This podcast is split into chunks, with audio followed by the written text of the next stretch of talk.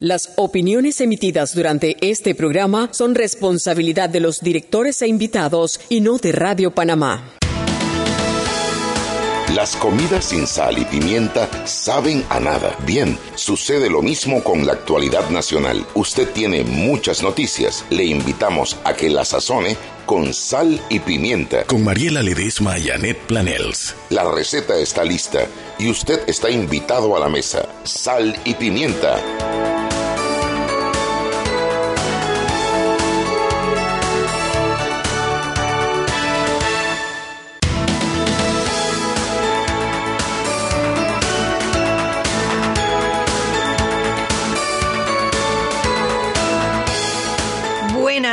Tardes, buenas tardes. Bienvenidos todos a Sal y Pimienta, un programa para gente con criterio, Mariela. Que alguien le diga que yo no hablé mal de ella ayer. El único error fue que dije el nombre de la emisora mal, pero después de mes y medio, esta es la segunda vez que me equivoco.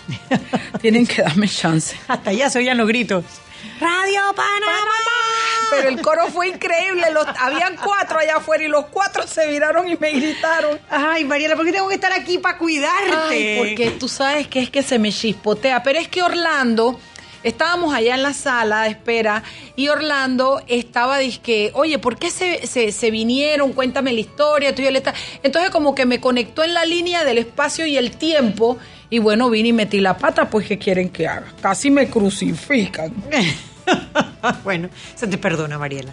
Dos veces en un mes y medio no es tanto. No es tanto. Pensaba, yo pensé que iba a ser un poquito más catastrófico. Todos, todos pensamos eso. Todos Sí, sí, tenemos sí, que confesarte mujer que todos de poca pensamos fe, eso. mujer de poca fe.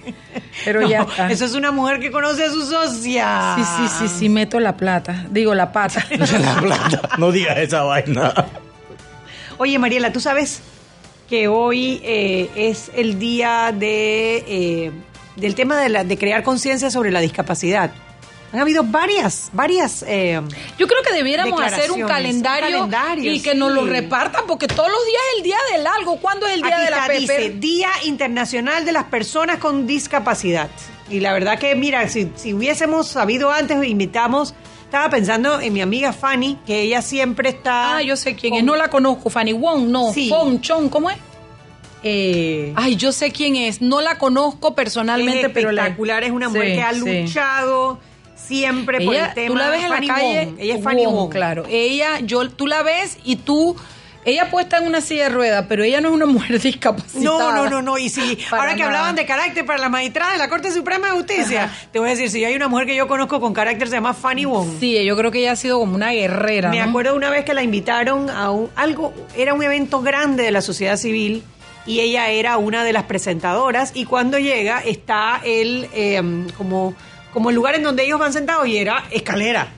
Miércoles.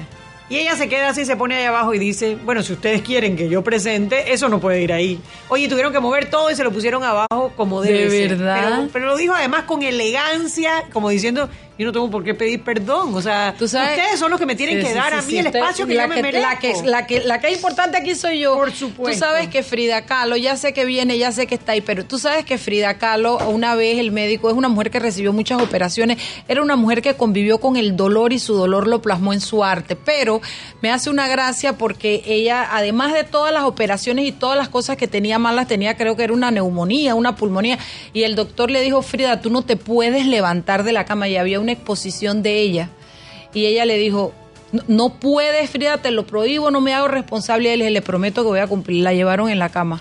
Le llevaron en la cama al lugar donde ella tenía su exposición y estuvo allí y no salió de la cama. Ay, o sea, son belleza. mujeres como guerreras, ¿no? Y el claro, dolor. claro, que están Oye, conscientes de su valor en el, en el mundo, que no lo va a definir una discapacidad. ¿quién al aire? Hola, es Dalia, ¿cómo están? Yo le dije ayer a Dali y le repito, te están haciendo pagar las vacaciones todos los días. Cuenta, cariño. Bueno, les cuento. En Prensacom tenemos, estamos constantemente actualizando la notita de lo que está pasando en comisión de credenciales desde alrededor de las 3 de la tarde.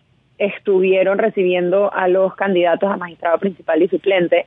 Eh, y ahorita mismo están en el proceso de la consulta ciudadana, o sea, de la participación ciudadana. Así que si no me equivoco, eh, están en eso ahorita y están los diputados miembros de la comisión. atendiendo a los magistrados. Así que toda esa información está en Prensacom. Eh, ¿Qué más? ¿Qué más Sí, dice que salieron, que les dieron eh, 10 minutos, no, perdón, 5 minutos a cada ciudadano que se había anotado, que no eran muchos los que se anotaron.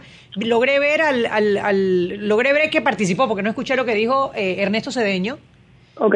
y de ahí dos más, y después le dieron 15 minutos a cada candidato a magistrado. Hubo una pequeña discusión si les daban los mismos 15 mi- minutos a los suplentes. Al final quedaron que 10. Y bueno, eh, yo salí para la emisora cuando eh, apenas iba la primera de las, la el segundo suplente, que era eh, Juan Francisco Castillo, creo que es. Bueno, por lo que veo ya se pararon y terminaron. Acá Sí, estoy viendo en televisión. Ya tienen que haber terminado, sí. Sí, ya tienen Claro. que haber terminado. Pero bueno, eh, parte del ejercicio que tienen que hacer, porque ahora le toca a la comisión de credenciales decir si cumplen o no cumplen con los requisitos de ley para pasarlos entonces al Pleno y que el Pleno sea el que tome la decisión. Exacto. Eh, bueno, además de eso tenemos en Prensacom, bueno, hoy la Contraloría refrendó el contrato eléctrico del Metro de Panamá con AES Panamá. Eh, se ganaron la licitación, eh, está ahí, está, eh, les informamos cuánto cuesta cada kilovatio por hora, etcétera. Sin embargo, lo importante es que eh, con este nuevo contrato, como funciona es que el metro tiene un contrato directo con la compañía que genera que genera electricidad, no con uno de los intermediarios como el resto de las empresas y el resto de las de cada ciudadano que les pagamos a Naturgy o etcétera. Eh, así que esto significa un ahorro de más o menos 60 mil dólares mensuales a cuánto estaban pagando el monto anteriormente. Así que es una buena noticia. Eh, ¿Qué más tenemos? Ah, bueno, Debes hoy- tener el presupuesto para remodelar las oficinas del presidente, la primera dama, la secretaría de seguimiento, Exacto. e- e- etcétera, etcétera. La torre de control indirecta. Etcétera, etcétera. Cortizo, Cortizo defendió eh, el, o sea, justificó pues el contrato directo que, que se le dio a dicha empresa para, no, ahorita no encuentro la nota, pero sí, Cortizo justificó pues que estén contratando de manera directa, creo que es por 2.1 millones de dólares, a una empresa que les va a remodelar ciertas oficinas eh, que están todas, si no me equivoco, en un mismo edificio. Entonces lo que estaba diciendo era que la presidencia no es de él, sino que es de todos y que la, no la habían recibido en las mejores condiciones. Eh, yo recuerdo que el periodo pasado Varela dijo exactamente lo mismo sobre Martinelli. Sí, hombre, que no, sí, sí, hombre. Además que eh, él entró con una situación diferente a la que tenía Varela. Yo no sé, la verdad es que ahí no puedo decir diferente, pero, pero cacarearon mucho el estado de las finanzas en el país y, y, y pidieron el, el, el- el que nos apretamos el, cinturón y todo es válido. Hombre, ya hace, en una, hace dos semanas se murió un bebé eh, de desnutrición en Chiriquí, después se murió un chico de 14 años, o sea, por igual por, por hambre. Entonces tú no puedes, no puedes gastarte dos millones, tres millones en, en redecorar o rear, me explico, que tapicen los muebles y vamos para adelante. O sea, sí hombre, sí hombre, no hombre. Una no- pintadita, una manita de pintura. Hombre, una, cinco galones de, de pintura. Esos 100 palitos, le pagas 20 palos, una caja de Oye, pinta oye, man, ponga ya. un poco de esos conductores de la presidencia y de la asamblea que están todos estando esperando turno y los ponen ahí a pintar, que venga la fuerza amiga de la policía, lo que, o sea, no mentira, es una broma, es una broma, pero lo que quiero decir es que dentro de lo importante y lo urgente, esto no es ni siquiera importante. Esto es estético y el país tiene problemas. Entonces, no sé, pero yo creo que el presidente va a echar para atrás eso. No se metan con mi presidente, que nombró tres buenos magistrados y estoy esperando que me nombren mi procurador heavy, heavy. Ahorita mismo está en la buena con sal y pimienta. No lograrán que lo acuse de nada. Aguanta eso, Presi, aguanta eso. La otra semana después de, de que nombre el procurador, yo me voy a encargar de llamar el miércoles. Para ver. Tú meterás la cizaña. Bueno, todo No, depende del... per- dice me, que- va a de- me, me va a demorar la luna de miel porque es que yo, después que eso se logre, tengo una esperanza de que la justicia se encamine con justicia y certeza de castigo. Con certeza de castigo, ahí es el mejor, adver, ad- ¿cómo se dice? Adversario a la corrupción. Exacto. Sí, eso, eso, Eso. eso, eso, De eso. ley. Mario, Vienen mejores días para Panamá. Ay, oye, el otro, calla boca. Unidos lo hacemos. Bueno, Yo Tenemos- sé, dale, dale, iba a decir, Nito va, Nito, ¿cómo es? Nito va a nombrar, Nito le va a preguntar al procurador, ¿usted alguna vez ha hablado con Nito Cortizo?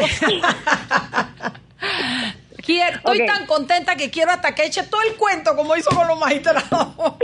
dale, Dalia, perdón.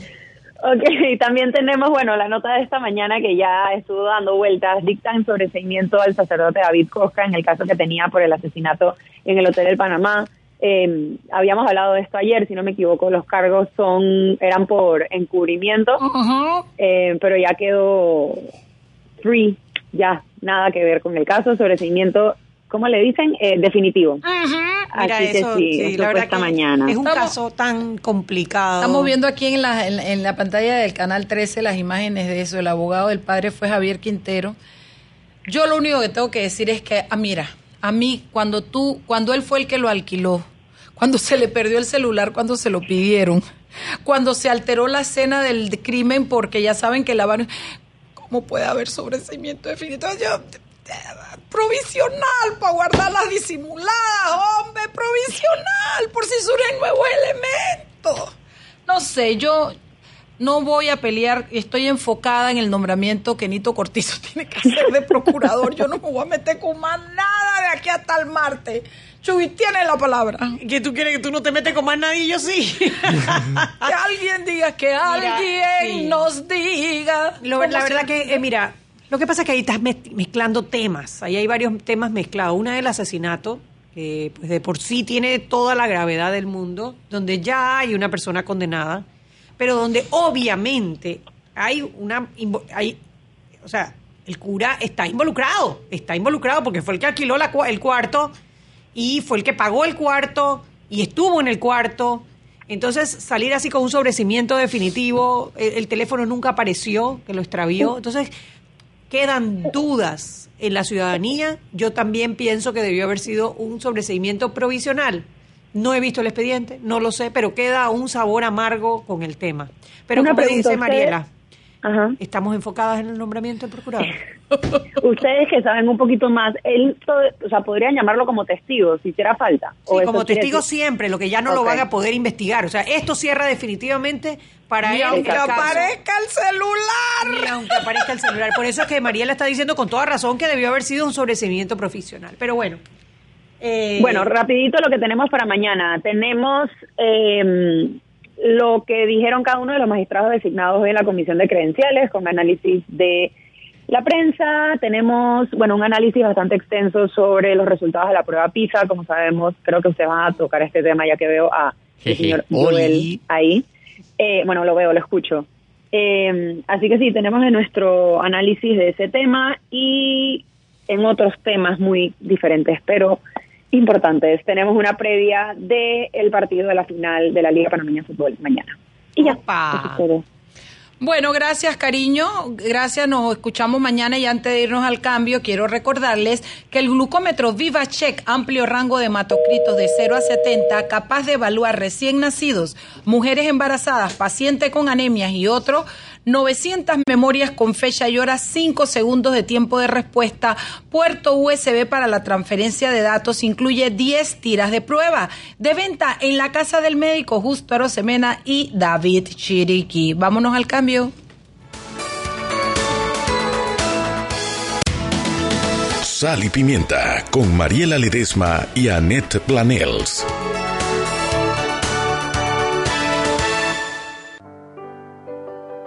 Siempre existe la inquietud de cuál es el mejor lugar para cuidar su patrimonio. En Banco Aliado tenemos la respuesta. Presentamos el nuevo plazo fijo Legacy, porque creemos en el valor del ahorro, la conservación y rendimiento de su capital y el fortalecimiento de su patrimonio.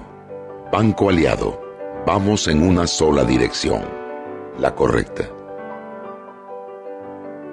Con Caja de Ahorros, ahorra y gana. Abre ya tu cuenta de ahorros y participa para ganar. Son 300 ganadores de bonos de 100 balboas. Participan todas las cuentas de ahorros. Del 1 de octubre al 31 de diciembre. ¿Qué esperas? Abre tu cuenta ya y ahorra y gana. Caja de Ahorros, el banco de la familia parameña. Promoción válida del 1 de octubre al 31 de diciembre de 2019. Aplican condiciones y restricciones. Más información en www.cajadeahorros.com.pa. No participan colaboradores de Caja de Ahorros. La tómbola electrónica se realizará el 6 de enero de 2020. Aprobado por la JCJ, resolución 2232 del 19 de septiembre de 2019. Sal y Pimienta con Mariela Ledesma y Annette Planels.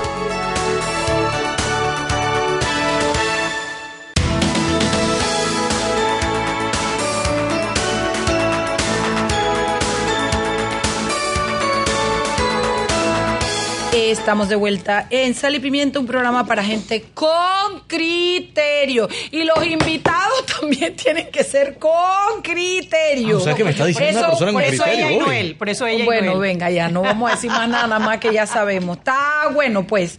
Eh, dice que si te ven, si te ven, te verán con carro nuevo, porque puedes ganar uno de los 10 autos con Claro y Samsung. Participa con tus recargas desde 5 balboas, la red más rápida de Panamá. Chugui. Claro. Claro, claro, la red más rápida de Panamá. Y recordemos la metrocultura. Para mayor fluidez y orden dentro de las estaciones del metro de Panamá, recuerde circular siempre por la derecha en todas las áreas de nuestro metro. Será más rápido, organizado y seguro para todos. A ver, Chuy. Bueno, a ver, hoy tenemos cocinado. Teníamos días que no cocinábamos, Mariela. Pero llegó un ñame, digo, un otoe. Yo- Íbamos yo vine a hablar de pizza. Oye, y, y- íbamos Pero no a me gusta inventar un sancocho y No, y se metió un ñame en la mitad. se metió una yuca, un ñame, yo no sé qué es. O un pedazo de pizza, como dice él, ¿no? Ay, Y ustedes que se quejan que yo no vengo, que yo no aparezco. Es verdad, es verdad, papi, es verdad. Y- Calla boca, Mariela, ya, es verdad, tienes toda la razón. No, pero tú sabes, a ver, porque yo de eso, yo sugería hablar de tres temas. Uno era la selección de los magistrados y los procuradores, el procurador, bueno, y los procuradores suplentes. Otro era el tema de las reformas constitucionales. Pero Ya te está voy a decir una cosa. de moda. Es que no, y que no solo eso, sino que el Fuera impacto del tema del PISA, yo no sabía, o sea, no hubiese podido adivinar Claro. el grado de indignación que hay ante los resultados. ¿Viste cómo están las redes? Ahí está, bueno, 172 mil tweets. Tenía rato yo que no veía esa Bueno, pero ese es a nivel global, porque hoy salieron los resultados globales. Ah, no, a nivel razón. global de que el mundo, de la bolita mundo mundial. Claro, que todo claro. el mundo sale con pizza. ¿Sí? Sí. sí, sí, sí, ah, sí, sí, bueno, sí, bueno, sí, entonces yo sí creo que eres una voz autorizada, papá. ¿Para qué Sí, te sí, digo que no? Hoy, sí. hoy salieron los resultados globales. De hecho, justo como a las 3, 4 de la mañana fue que lo subieron a la... que yo empecé a descargar los archivos brujamente, de, como, como siempre. ¿Cómo vas a decir eso? No, legalmente. Ah, una- legalmente. o sea, Hola, pero, hola. pero sin que nadie se dé cuenta que lo estoy haciendo. Eh, como a las 3, 4 de la mañana comenzaron a subir los resultados, eh, la OCDE, bueno, la prueba, eh, Andrés Leiser, que es, eh, hay un- él hace siempre, es el director de, de la aplicación de la prueba PISA para la OCDE, e hizo ya la liberación pues formal de todos los resultados. Imagínense que esta prueba, para que tengan una idea, se aplicó en junio del 2018 y hasta ahora diciembre del 2019 que estamos teniendo los resultados.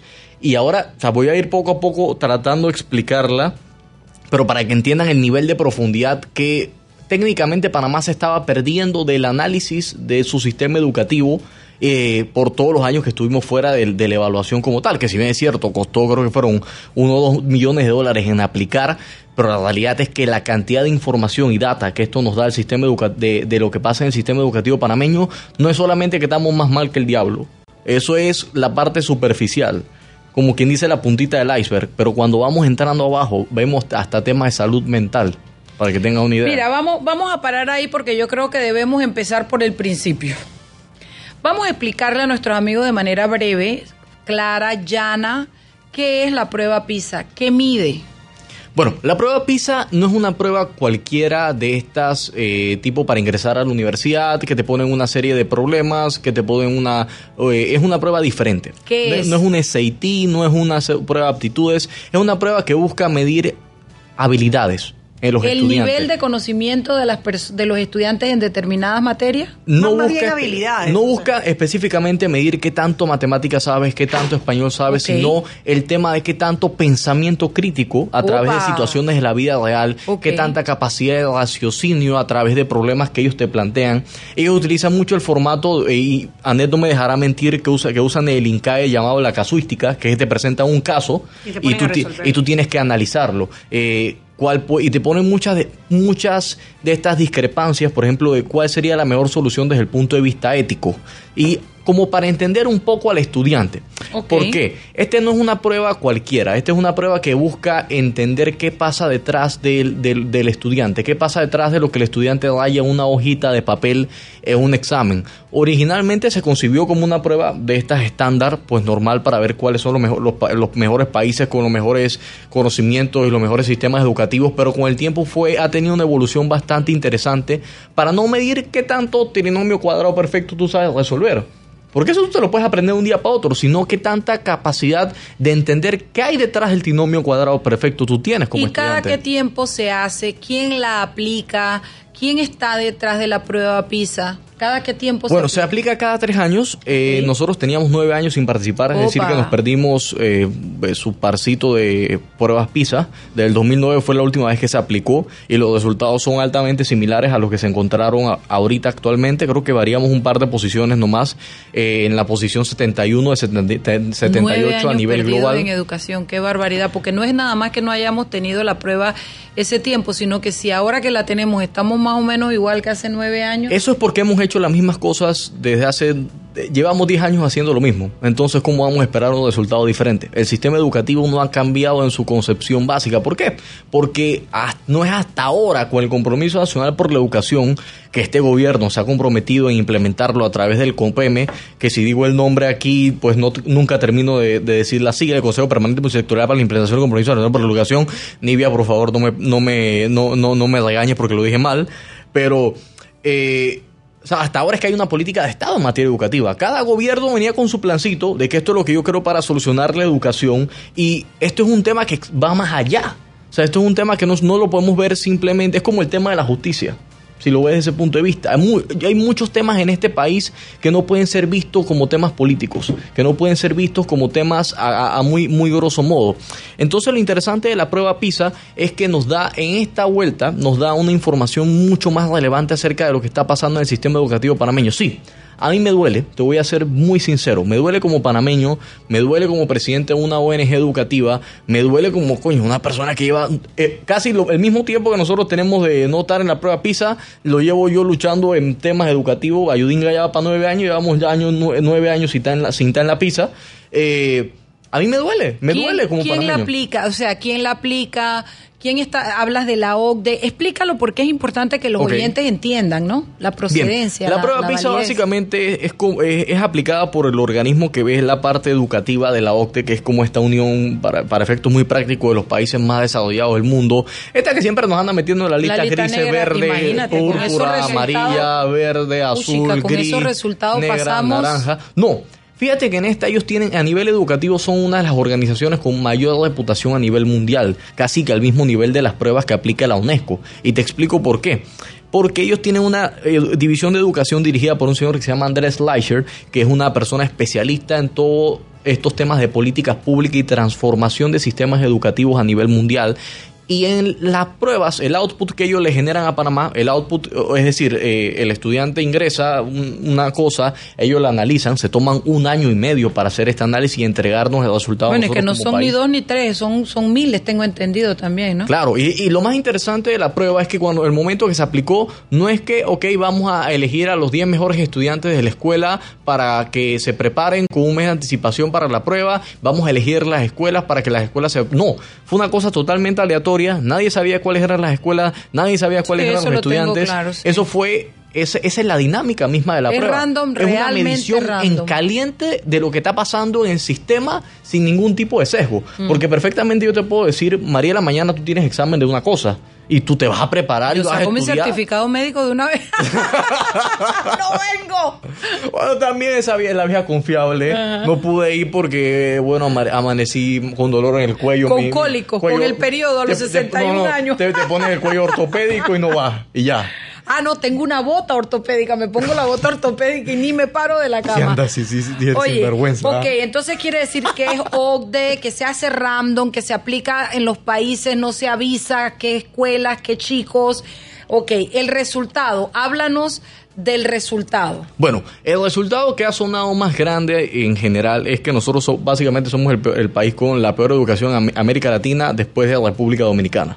Ese es el resultado macro. O sea, estamos en la lista 71 de el el- la posición 71, perdón, de los 78 países que eh, participaron de la prueba, porque la prueba tampoco es obligatoria, eh, pero sí participan las grandes potencias de todo el mundo. No estoy claro ahorita si Haití participó, podría, podría, podría buscarlo. estamos en el Tendría- 17. tendría- tendría que buscarte la data que la tengo aquí casualmente, pero... Anet, estamos. Pero, pero la realidad es que sí. Eh, en América Latina, por lo menos de todos los países que participaron, eh, están, eh, lo- le ganamos solamente a República Dominicana. Estamos ojo, de segundo peor entre los que participaron de Latinoamérica y de séptimo peor de los que mundo. participaron del mundo. Pero la pregunta No, es que que yo hago, o sea, espérate, de segundos en América, incluyendo Haití. Bueno, es que yo no sé si Haití participó, pero podemos verificar eso. Ah. Yo- eh, es más, vamos a hacer para. En Bueno, el cambio tú sabes que verificamos, pero en el, ahí- en el ahí mundo de los calma. ciegos, el tuerto del rey, que si me dicen que estamos por debajo de Haití, abro la ventana y me aviento. No, no, no, no, Menos es necesario. Las ventanas Porque- aquí son cerradas. Porque yo veo en esta prueba que creo que nos hemos quedado en el, an- en el análisis básico. O sea, en el análisis, obviamente a mí me causa shock, a mí me apena Sí. el tema esto de coño, mi, mi bandera, perdonarán el francés, pero coño, mi bandera, mi Panamá. No, a mí me duele mi 78. juventud ver Pero estos muchachos que no pueden distinguir lo que todos. leí, que se me quedó de todo lo que leí en la noticia fue una de las cosas, los jóvenes no saben distinguir entre opinión y hecho. ¿Tú sabes lo que eso significa? Que tú no puedes distinguir Es en qué fue la realidad y qué es lo que piensa alguien de altamente eso. manipulable. Entonces, por eso tenemos el Twitter que tenemos, las, las redes sociales que tenemos y los resultados que tenemos. Fíjate, la capacidad de poder comprender lo que tú lees. Tú sabes lo que esto te coarta en el resto de tu vida. Sí, porque no es simplemente el tema de las matemáticas. Al No, final, a veces no creo que sumar, se segregamos el tema a la parte científica y no nos vemos a la parte de las ciencias sociales como tal. El tema de aprender a leer, el tema de aprender a desarrollar pensamiento crítico, el tema de aprender a desarrollar juicios de valor. Eso lo vas, eso es- este- la prueba, la, la prueba de PISA está basada mucho en el tema que yo siempre menciono de la taxonomía de Bloom, de cómo, eh, cuáles son los diferentes niveles cognitivos del conocimiento. Que el básico obviamente es aprender un pocotón de cosas y escupirla en una hoja de papel en un examen, que eso es memorizar. Pero los niveles más altos son los de criticar, los de analizar, los de generar un juicio, una crítica. Entonces, esto es lo que evalúa la prueba PISA. Sí, tenemos una realidad que pues Panamá salió con una alta deficiencia en el tema de lectura comprensiva, eh, una alta eh, deficiencia en materia lectoescritora, pero también aparecieron otros datos que, ojo, son más alarmantes que incluso, que incluso esos. Yo me atrevería a hacer, este, a hacer este juicio. Nosotros no teníamos, por ejemplo, les voy a comentar por encima cuáles son las variables que analiza, que analiza el tema este de la prueba PISA, para que tengamos una idea. Eh, ajá, para que, ajá, acá ya las tengo. Eh, para que tengamos una idea, la, la- prueba PISA no analiza solamente el aspecto académico formal de los estudiantes, si tienen capacidades técnicas, si tienen capacidades científicas, si tienen capacidad de pensamiento crítico, ella no se queda ahí. Tal vez son los datos que más suenan porque son a los que más estamos acostumbrados. Pero aquí en Panamá no existía, o por lo menos, por favor, si no me corrigen, y espero que, que me corrijan si estoy equivocado, no existía data sobre el estado de satisfacción de los estudiantes con su propio aprendizaje. Y hoy en la tarde, casualmente, Alfon- otro peque, Alfonso Grimaldo, comentaba en el grupo eh, de WhatsApp el tema de que el 30%, 30-33% de los estudiantes no se sienten cómodos o no les gusta lo que están viendo en el aula de clases, no se sienten cómodos con su propio aprendizaje. Esa medición puede parecer sumamente subjetiva, pero cuando nos ponemos a ver es la realidad del sistema educativo panameño. No, por ejemplo, la prueba PISA también aborda el tema del bullying, el tema del acoso escolar. Entiendo que el 33% con- comentaron que habían sido víctimas de bullying. Claro, yo, Es yo, yo yo también fui una víctima de bullying cuando estaba en la escuela. Otras personas no, no, tendrá, eh, no tendrán la facilidad para hablar de esos temas. Cada uno habla de los temas pertinentes, pues en el momento en que uno más se sienta preparado para, para comentarlos. Pero la realidad de todo, esto, de todo esto es que no se tenían esas estadísticas. Claro, y eso fue grave. Vamos a hacer algo, son las seis y media. Vámonos al cambio de regreso. Vamos a hablar un poquito sobre la historia de la prueba pizza, pizza, pizza. ya me pasaste lo de la pizza. Pizza en Panamá y eh, de también la historia un poquito de nuestros ministerios de educación, que si tú haces el paralelismo puedes ver por, el porqué de estos resultados. Vámonos al cambio. Sal y Pimienta con Mariela Ledesma y Annette Planels. Rapid Print Panamá te ofrece la mejor calidad, el mejor precio y un servicio confiable. 5.000 volantes mitad de página por un lado a 199 más 7% y por ambos lados a 296 más 7%. Para todo tipo de eventos corporativos, feriales y empresariales, aprovecha nuestras megas ofertas y promociones. En Rapid Print Panamá encontrará todo tipo de papelería, rotulaciones, material pop, banners y stands. Contáctenos a nuestras oficinas 303 4010, 303 4011 y 303 4012 o visita nuestras oficinas en Obarrio, calle Juan Ramón C, local 5. Pregunte por nuestro servicio Rappi Express, 24 y 72 horas de entrega. Joven, ayúdeme. Me dijeron que por aquí hay un lugar donde puede encontrar sillas de rueda, andadera y eso. Casualmente vengo de ahí. La casa del médico es el lugar donde compro todo lo que necesito si de salud se trata. Y la gran mayoría de los médicos compramos ahí. Joven, ¿y cómo están los precios? Excelente, los precios justos y tienen también equipos para alquilar. La casa del médico, sillas de rueda de todo tipo y tamaño, andaderas, muletas, camas hospitalarias y todo lo que necesita el profesional de la salud para beneficio del paciente. Ubicados en Panamá, calle Justo Arsemena y en Chiriquí, Plaza Luar, local 1 a un costado del Hotel Ciudad de David, la casa del médico. Contáctanos al 207-6300 en Panamá o al 787-0028 en David y síguenos en nuestras redes sociales de Instagram y Facebook. Sal y Pimienta con Mariela Ledesma y Annette Planels.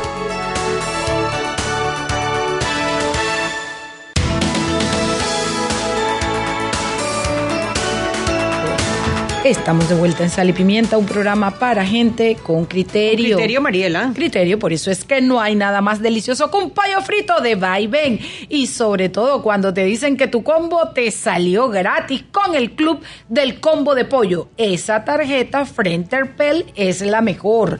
Tengo unos puntitos acumulados, Joel. ¿Te gustaría el pollo? ñomi, ñomi. Yo no he almorzado, manda. No, de verdad. Manda. ¿Tú piensas que de lado? ¿Sabías que al igual como la línea 1, los trenes de la línea 2 son amigables con el ambiente, utilizando electricidad como fuente de energía? No emitirán gases contaminantes, lo que mejora las condiciones ambientales de la urbe. Chuy. Mira, estábamos conversando sobre lo que es la prueba PISA, lo que es la prueba PISA y un poco sobre los resultados. Yo quería conversar un poco sobre nuestra educación, porque ahora que estábamos viendo los resultados de la prueba PISA y pusimos a investigar, eh, bueno, que Panamá dejó de participar en la prueba PISA durante el gobierno de Ricardo Martinelli porque la ministra, en ese momento, la ministra de Educación, Lucy Molinar, eh, decidió que para qué, para qué íbamos a, nosotros eh, hacer todo este esfuerzo, porque la prueba PISA no es fácil sacarla, entiendo que es un esfuerzo institucional importante. Y de muchos voluntarios de la sociedad civil cuando Iba, el resultado sabíamos que iba a ser malo. ¿Por qué el resultado va a ser malo? Si nosotros echamos un poquito para atrás de, eh, del gobierno de Ricardo Martinelli, nos vamos al gobierno de Martín Torrijos y quizás no muchos se acuerden de esto. Tuvimos cuatro, ministros de educación. Ministros de educación, de los cuales uno o dos terminaron hasta presos por el tema de la fibra de vidrio. Algunos fueron profesores míos en la universidad. Eh, cuatro ministros de educación en cinco años significa que tuviste un promedio de año y medio por ministro. Nadie puede organizar un plan de trabajo así, claro. Exactamente. Además que tenemos los 1.25 años en promedio por ministro. Gracias por la exactitud. Además que el tema es que tenemos los mismos planes de estudio hace desde los desde los 60. En esa parte en esa parte sí quiero hacer una pequeña acotación porque supuestamente los planes de estudio se actualizan cada cierto tiempo. La última actualización curricular que he visto, por ejemplo, en el área científica, que es pues la que más cabeza yo le meto porque es lo que hace Ayudinga, data del año 2011.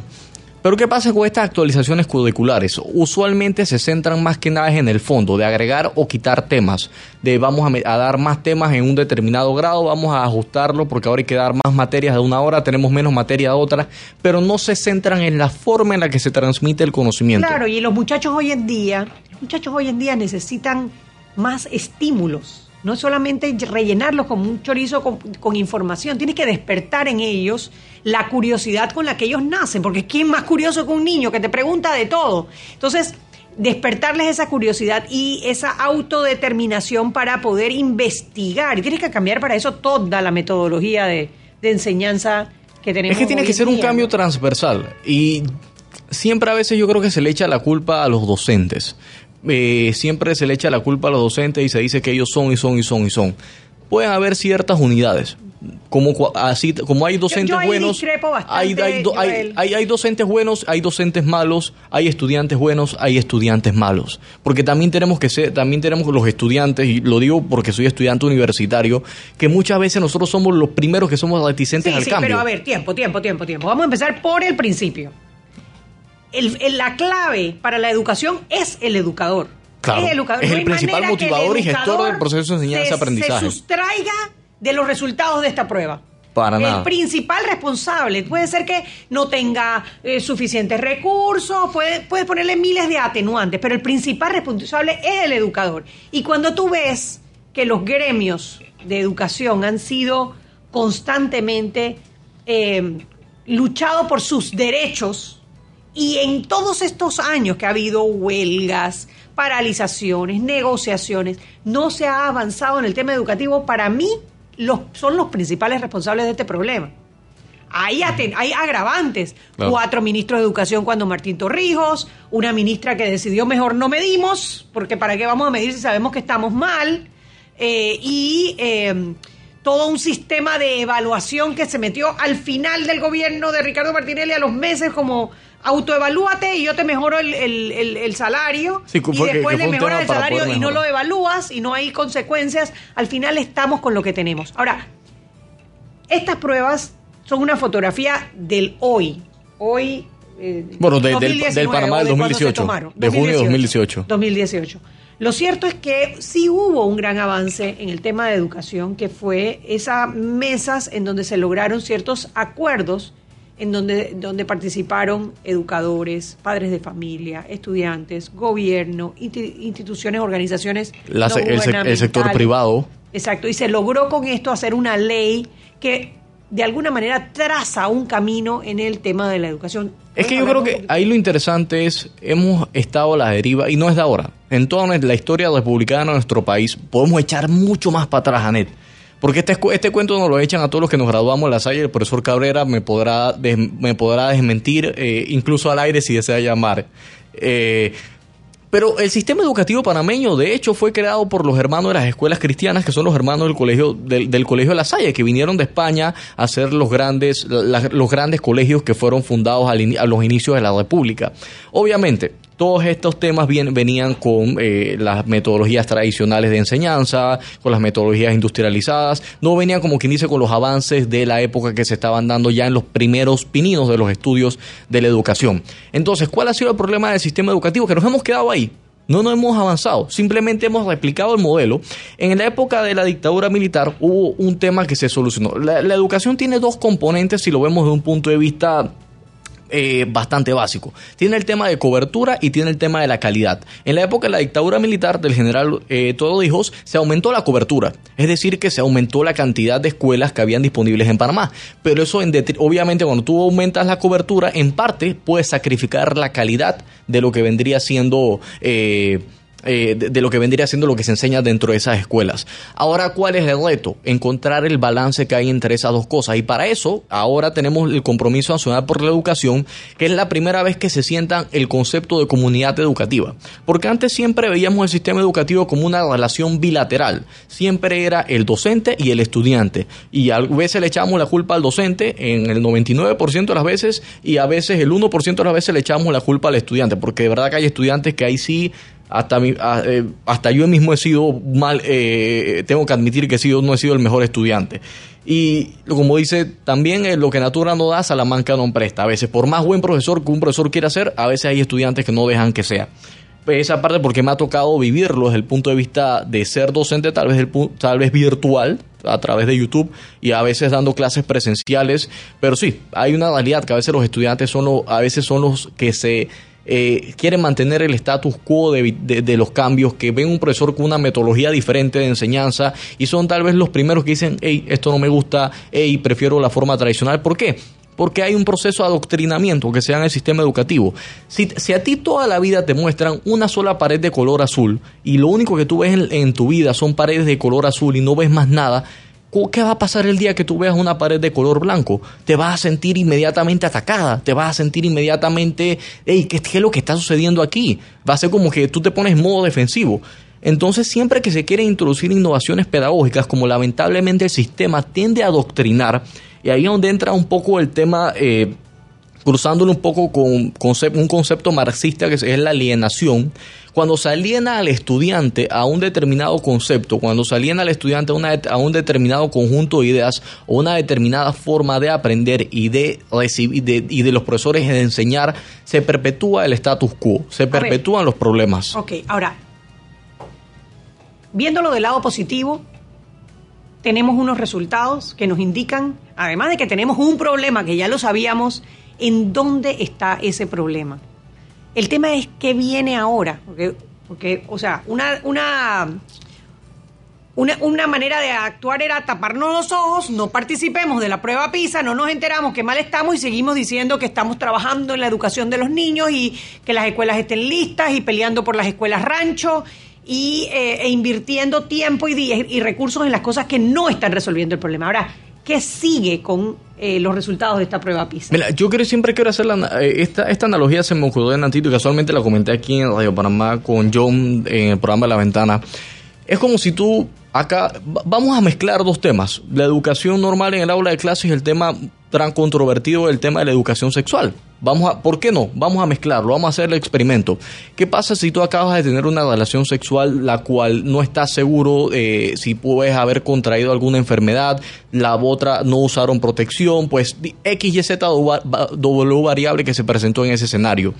Tú puedes tener dos opciones. Vivir con la incertidumbre de si tienes alguna enfermedad de transmisión sexual que puedes replicársela a otras personas en caso de que tengas otras, otras relaciones, o puedes ir directamente y hacerte la prueba y saber, hey, tengo este problema, el doctor me va a dar un diagnóstico y me va a asignar un tratamiento específico para poder, para poder sobrellevar todo este tema.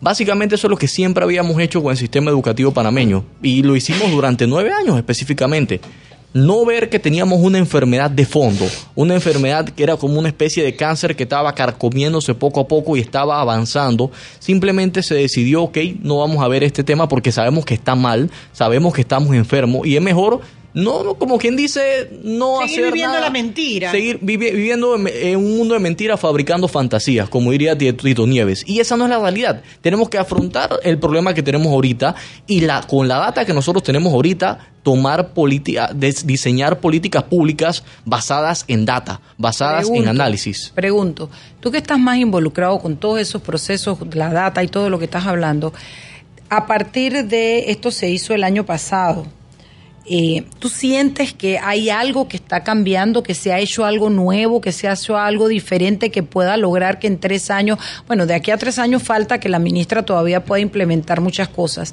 eh, que se haya hecho algo, uno, dos, seguir la ruta trazada por el pacto, el compromiso, nacional, por nacional por la educación es una posible terapia de choque que nos pueda cambiar el curso? Cambiar un sistema, así como cambiar un sistema educativo es diría yo que hasta más caótico que cambiar una educación, que, perdón, cambiar una constitución. Esa es mi, percepción personal, lo, lo, veo así. ¿Por qué? Porque en el sistema educativo hay muchos constructos que ya están metidos en la cabeza de las personas que si yo he hecho toda la vida esto de una determinada forma, ¿por qué? ¿Cómo osan alguien venir a cambiarlo? desde primer grado. El tema es, yo lo veo que todos estos cambios tienen que ser de forma gradual. la prueba PISA específicamente mide a los estudiantes que tienen 15 años. Ese es un tema bastante interesante. ¿Por qué? Porque están del salto de, tercer año que van para, para entrar a bachiller próximamente. Si no es que muchos tienen ya, ya están en bachiller en el, en el caso que se hayan adelantado o lo que sea. El Compromiso Nacional por la Educación, a través regentado a través del COPEME, reúne a todos estos sectores de la comunidad educativa, porque al final los culpables de que la educación panameña esté como esté somos todos. Y eso es una realidad incómoda que tenemos que admitir en general. Nos guste o no, nosotros, el pueblo panameño, que elegimos gobernantes, que elegimos a muchas personas eh, para que nos represente, somos los culpables de, nuestra propio, de nuestro propio fracaso educativo como lo determinamos en el día de hoy. ¿Qué veo yo? Que de aquí al 2021, si se va implementando de forma gradual la alineación de las políticas públicas con las políticas, las promesas que el presidente Cortizo hizo en, campaña, con lo que ya está plasmado y pactado por todos los sectores de la sociedad civil en compromiso nacional por la educación, podemos obtener mejores resultados, que no van a ser los mejores del mundo, no van a ser excelentes, pero va a haber un pequeño avance. Se me ocurre que tú puedes, yo creo que el gran trabajo está en ver, si ya son 6 y 45, en ver cómo lo gradúas a los que ya están y lo vas metiendo gradualmente. Pero, por ejemplo, lo que tú podrías comenzar a hacer y garantizar dentro de 12 años una nueva generación de educados es que tú comiences con todos esos sistemas a partir de primer grado, que a partir del año X todas las escuelas públicas o del año 20 o del 21 estén adecuadas y los maestros preparados para implementar el compromiso por la educación a partir de primer grado. Bueno, es que Mariela, si nosotros no garantizamos que los niños salgan de primero y segundo grado sabiendo leer y comprender lo que leen, todo lo que tú hagas es por gusto. Claro, entonces por eso es que yo digo que lo primero que debemos hacer es eso, es buscar, es, no vamos a barrer con los que ya están en el sistema, veremos cómo manejamos con ellos, pero conchale, comencemos seguimos con los de primer grado con un nuevo sistema educativo. Se puede, en 12 años será otro. ¿O por qué no en la primera infancia, cuando los peladitos están entrando? ¿Por qué no están en el sistema educativo público? Ah, vámonos. vámonos al cambio. Tú hablas de prekinder.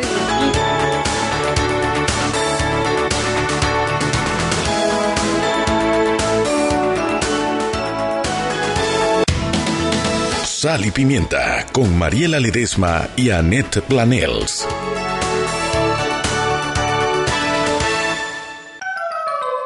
Mientras tanto en la obra. Pepo, Pepo, vivo, vivo, vivo, Pepo, ahí viene el inspector. Oiga, muchacho, esta soldadura está llena de porosidad. Ese es por humedad. ¿Tienen horno? Sí, jefe, aquí mismo está. Oye, esa es una caja de y con un foco. Eso no es un horno. Oye, Pepo, pero esa caja sí sirve para mantener tibio el lonche. Ay, Pepín. No te compliques, en Soldadura y Equipo tenemos hornos y recipientes para almacenar la soldadura. Llámanos al 203 1171 Siempre existe la inquietud de cuál es el mejor lugar para cuidar su patrimonio. En Banco Aliado tenemos la respuesta. Presentamos el nuevo plazo fijo Legacy, porque creemos en el valor del ahorro, la conservación y rendimiento de su capital y el fortalecimiento de su patrimonio. Banco Aliado, vamos en una sola dirección, la correcta. Pagaste todo el año por servicios que no usas, sin data ilimitada y en una red Ya sufriste suficiente. Te mereces pagar lo justo. Llévate una bocina JBL gratis con tu plan postpago ilimitado desde 25 dólares. Te mereces estar en la red LTE ilimitada más rápida de Panamá. Te mereces Digicel. Más información en digicel.com.pa. El mejor regalo para mamá lo encuentras en Relojín. Descuentos del 20 al 40% y 2 por 1 en mercancía seleccionada. Las mejores marcas el mejor surtido a los mejores precios. Solo en Relojín. Promoción válida del 2 al 27 de diciembre de 2019. Sal y Pimienta con Mariela Ledesma y Annette Planels. Estamos de vuelta en Sal y Pimienta, un programa para gente con criterio, entrando al segundo, al último bloque del programa. Y en este bloque yo les quiero recordar que la Bibliometro las bibliometros son pequeñas bibliotecas que encontrarán en las estaciones de San Miguelito, Fernández de Córdoba, El Ingenio y Santo Tomás. Recuerde tomar solo tres libros y devolverlos cuando los lee. Seguimos.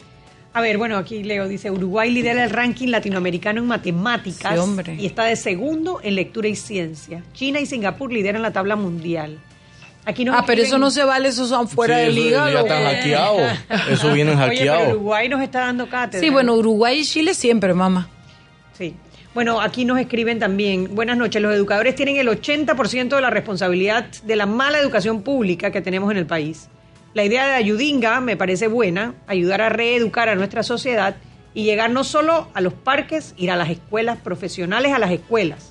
Apoyar ahí la metodología de enseñanza es donde están fallando los maestros y profesores. Otro eh, escribe por acá, Ever Ureña, que él propone contratar de asesor al experto de pizza y votar a cinco asesores botella para que nos ayuden a reparar esto. Saludos, Ever.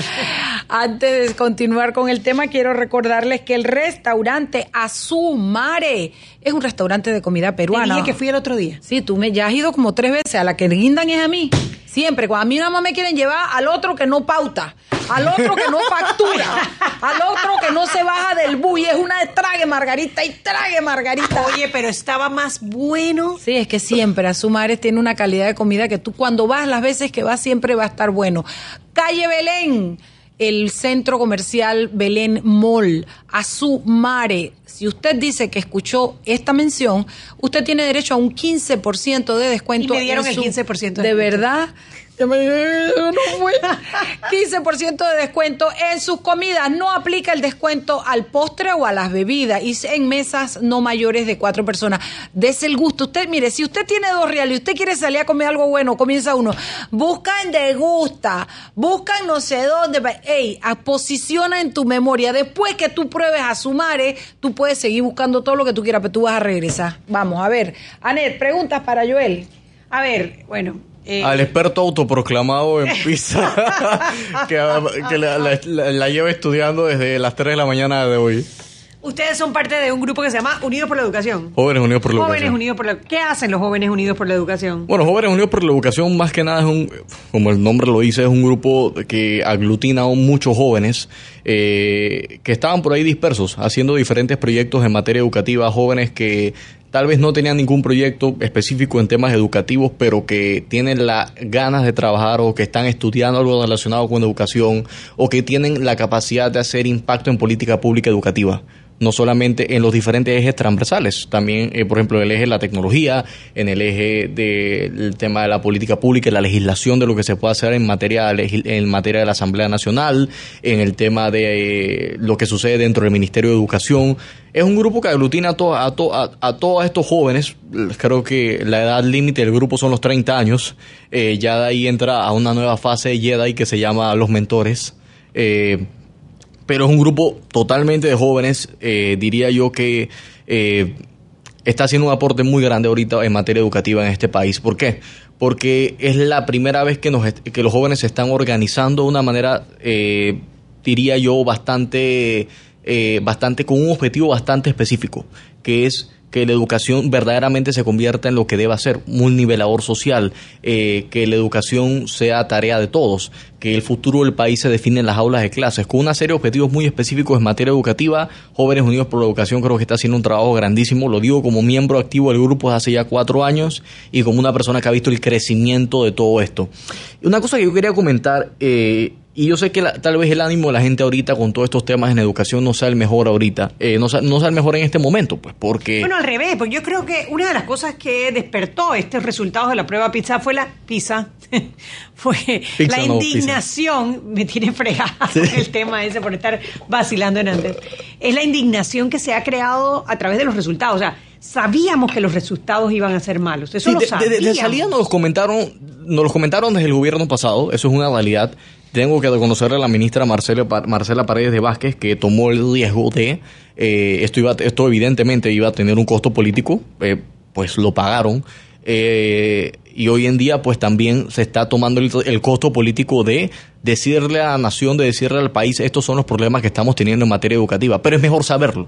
Es mejor saber qué es lo que tenemos. Es mejor saber el tema de el- cuál es el ambiente dentro del aula de clases. Es mejor saber el tema del entusiasmo de los docentes. Imagínate que la prueba PISA no solamente mide hasta cierto punto al estudiante, sino también mide al docente. Qué tan cómodo se siente enseñando, qué tan cómodo se siente trabajando, qué, cuáles son las cosas que él verdaderamente quiere hacer. Y en las redes sociales ayudinga, y ahí tirando un poquito de cuña, porque eso me puse a hacer un experimento bastante interesante y yo dije, mira, hay tantas cosas que ahorita nos separan como panameños. Pero yo creo que una cosa que la que nadie puede, no puede, eh, puede estar no de acuerdo, o sea, es imposible no estar de acuerdo con esto, es que tenemos que echar este país para adelante, de alguna, de alguna manera. La manera, pues la encontraremos en el camino. Y una de esas formas puede ser el tema educativo. Entonces yo dije, es que mira, ¿sabes qué podemos hacer? Si ya sabemos que la prueba PISA viene para el 2021, comencemos a prepararnos desde ya. Pero no solamente comenzarnos a preparar de que los estudiantes aprendan las preguntas y que las, se las sepan de memoria. No, eso es eso totalmente aleatorio. No hay forma de trampear en ese examen, literalmente. ¿Por qué no comenzamos a formar a los estudiantes desde pequeños? ¿Y sabes cómo? Vamos a hacer algo muy sencillo. Aquí hay muchos estudiantes de escuelas, eh, de escuelas privadas, de escuelas públicas, de universidades públicas, privadas, profesionales, gente que le va bien en el área científica. Por ejemplo, el área científica que es el tema de nosotros en Ayudinga. Eh, que, ¿Por qué no esas personas poner su talento de explicar, su talento de enseñar, su don que pues se les ha dado, eh, la vida o, quien sea que en ellos crean, ponerlo al servicio de las personas que son los más necesitados, que son los estudiantes de los colegios públicos, que lamentablemente muchas veces ellos no tienen para pa- poder pagarse un tutor, para poder pagarse algo, eh, alguien que los, que los pueda apoyar en el- su proceso de enseñanza-aprendizaje. Yo propuse lo siguiente, hey, vamos a hacer algo un llamado a todos los estudiantes, un llamado a todos los, eh, los profesionales, un llamado a todos los universitarios. ¿Por qué no todos los domingos en los parques públicos de este país, ya sea en la capital, ya sea en las provincias, vamos a demos tutorías gratis a los estudiantes? Eso está lindísimo y eso puede ¿Y sabes ser un paliativo. para ¿Sabe- el ¿Sabes qué, ¿Sabes qué me ha, me ha devuelto la fe en este país? Porque amanecí Gente triste. lo hace.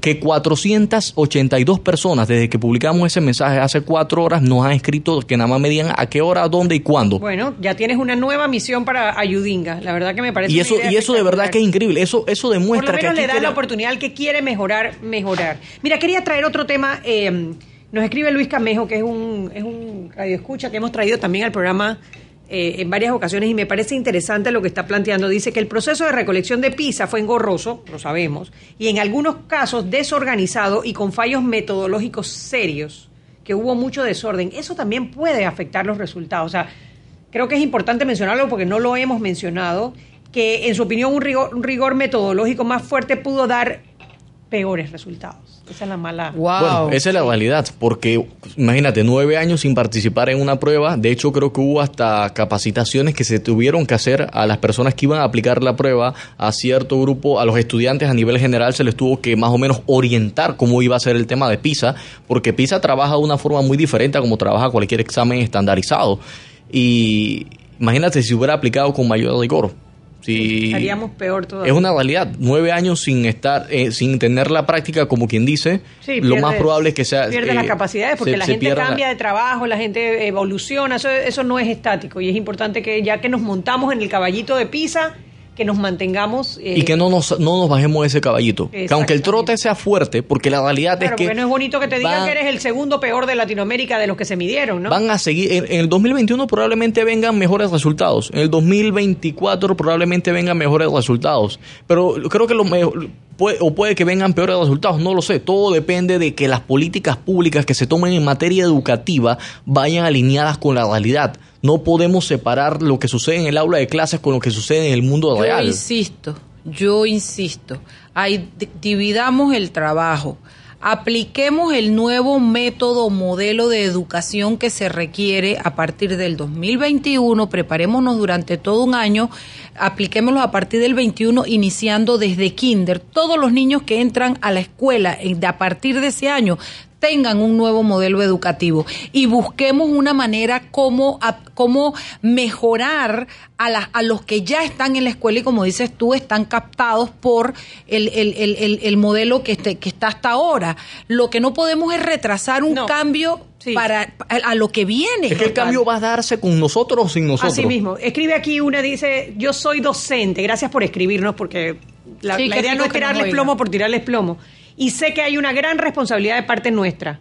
Otra gran falla es que no hay especialistas en primaria, por lo menos en las materias académicas. Los maestros no están capacitados conceptualmente para todas las asignaturas. Yo creo que eso es un punto. Sí, por eso te porque digo. Estamos encapsulados en ese tema de que una maestra para todas las ma 35, 35 niños. Y todas las materias, 10, 12 materias. Y el que es bueno en matemáticas no es bueno en, español. Por eso te digo. Yo te escribo vaca con un año, un año para, para ir preparando y comenzar con kinder, para preparar todos los maestras que se necesitan para kinder del año 2021. Y ahí Al año siguiente, me... explico, y vamos y van subiendo y van cambiando y yo estoy segura que ahí tenemos una meta, en 10, 12 años cosechamos, comenzamos a cosechar. Aquí escribe Gonzalo, no se puede mejorar lo que no se mide, totalmente de acuerdo. De Fue un error el habernos salido de la prueba PISA. Eso sin duda ninguna, empezando con los docentes, quienes son los que imparten el conocimiento. Y aquí dos radioescuchas que se suman, dice, ¿dónde puedo anotarme como voluntaria para el proyecto de educar en los parques? Escríbanos en las redes sociales, arroba ayudinga.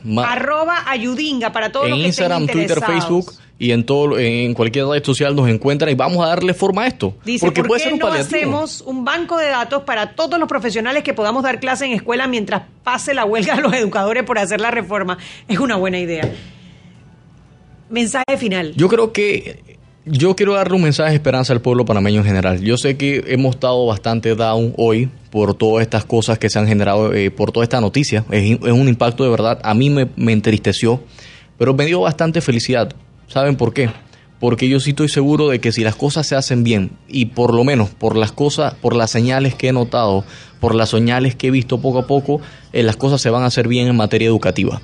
Y si las cosas se hacen bien en materia educativa, el país avanza, nuestra economía avanza, nuestro país eh, crece en todos los rubros habidos y por haber, porque vamos a, como dijo el gran maestro de maestros Rubén Blades, vamos a hacer las cosas en orden, vamos a estudiar, vamos a trabajar y vamos a ser gente primero. Ahí está nuestra salvación y estará la salvación de la patria. Bueno, y esperamos que todos ustedes eh, hayan disfrutado de este programa. Mañana, mañana salimos a de paseo. Ay, vamos para la, USMA. Para la USMA. Vamos a entrevistar a Ana Matilde Gómez sobre el tema el estado de la justicia en Panamá, ¿verdad? Eh, vamos a entrevistar sobre la selección de los magistrados, del próximo Ah. procurador.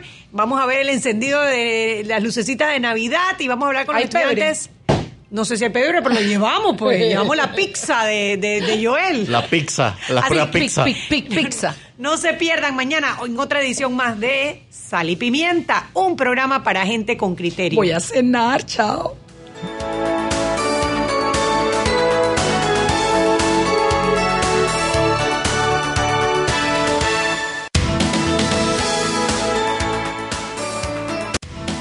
Hemos presentado Sal y Pimienta. Con Mariela Ledesma y Annette Planels. Sal y Pimienta